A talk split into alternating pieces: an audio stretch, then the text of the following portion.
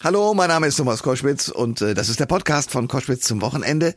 Ich sage immer, der unterhaltsame Wochenrückblick mit Leuten, die wirklich was zu sagen haben, Prominente und ihr.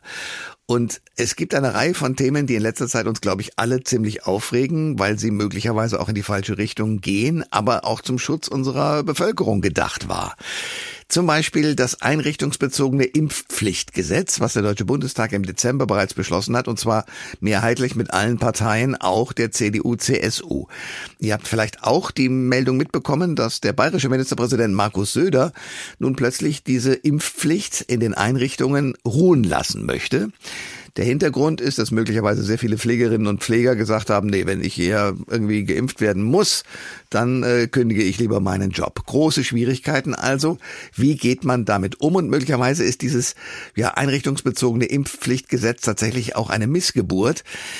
Die Parteien haben aber nun mal diesen Beschluss gefasst. Im Bundestag ist das Gesetz verabschiedet worden und Bundesgesetz ist nun mal Bundesgesetz. Da sollte nicht ein einzelnes Bundesland einfach so ausscheren. Bundesgesundheitsminister Karl Lauterbach ist ja auch entsprechend entsetzt.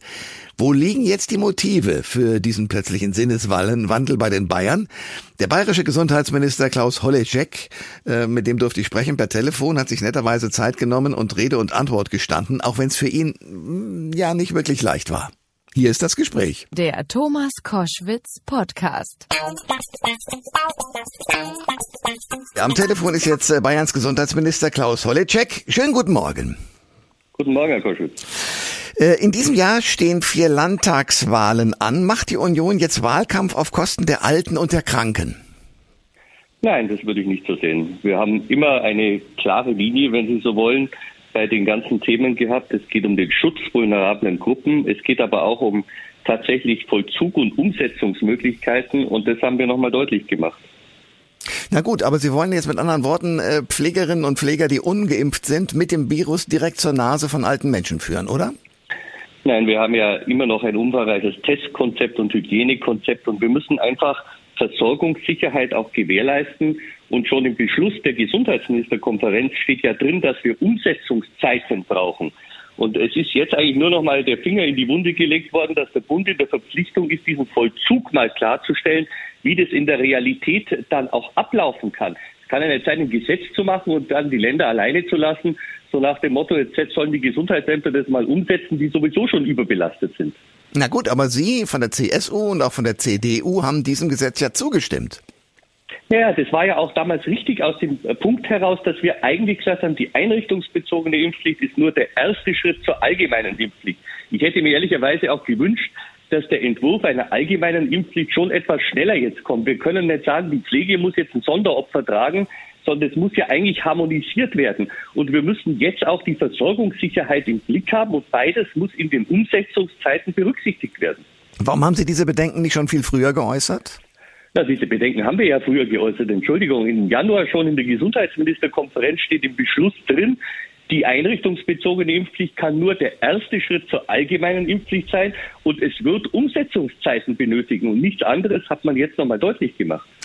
Kritiker oder was sagen Sie Kritikern, äh, dass sie riskiert, äh, dass sie bewusst riskieren, dass ungeimpfte Pflegerinnen und Pfleger in den Altenheimen das Virus verbreiten? Wie erklären Sie das den Angehörigen? Nein, es geht doch darum, dass wir sagen müssen, wir haben Testregime, ungeimpfte müssen sich regelmäßig weiter testen, wir haben Hygienekonzepte und natürlich wollen wir, dass die Menschen sich impfen lassen. Das ist doch gar nicht die Frage.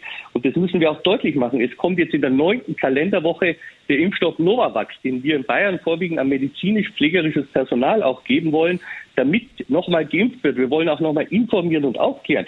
Das ist das Thema. Aber wir müssen in den Umsetzungszeiten natürlich auch schauen, dass die Versorgungssicherheit gewährleistet ist. Wenn mir heute ambulante Pflegedienste erklären, wir können keine Linien mehr fahren, weil uns das Personal fehlt, dann muss ich darauf ja auch reagieren, weil auch da gefährde ich ja Menschen, die pflegebedürftig sind.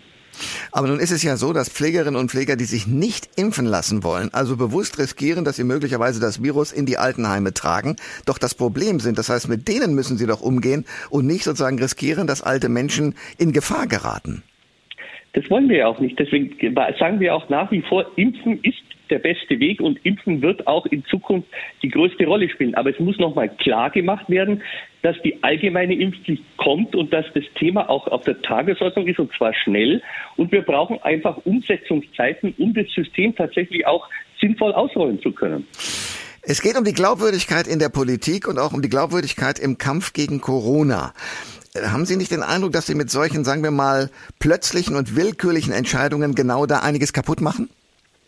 Aber es ist doch nur noch mal deutlich ausgesprochen worden, was jedem eigentlich klar war, dass die Umsetzung dieser einrichtungsbezogenen Impfpflicht tatsächlich nicht so einfach ist, wie es mancher sich vielleicht im Bund auch vorgestellt hat. Und das wurde noch mal deutlich gemacht, der Finger noch mal in diese Wunde gelegt. Und jetzt ist es an allen, noch mal nachzuschärfen, sich das noch mal anzuschauen und Lösungen zu finden, wie man das machen kann. Und dass wir Umsetzungszeiten brauchen, noch mal, das war jedem bewusst und klar.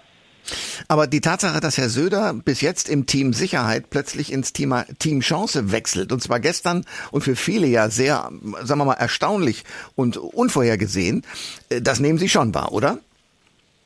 Also wir haben immer gesagt, wir, Omikron ist ein anderer Maßstab als Delta. Das merken wir Gott sei Dank im Moment, dass wir eine Entkopplung der Neuinfektionen von der Hospitalisierung haben. Deswegen glaube ich, kann man anpassen, aber man muss weiter auch aufpassen und der Blick auf die Krankenhäuser muss immer bleiben. Das sagte Bayerns Gesundheitsminister Klaus Holleczek. Herr Holleczek, danke für das Gespräch heute Morgen. Sehr gerne. Alle Informationen zur Sendung gibt es online auf thomas-koschwitz.de.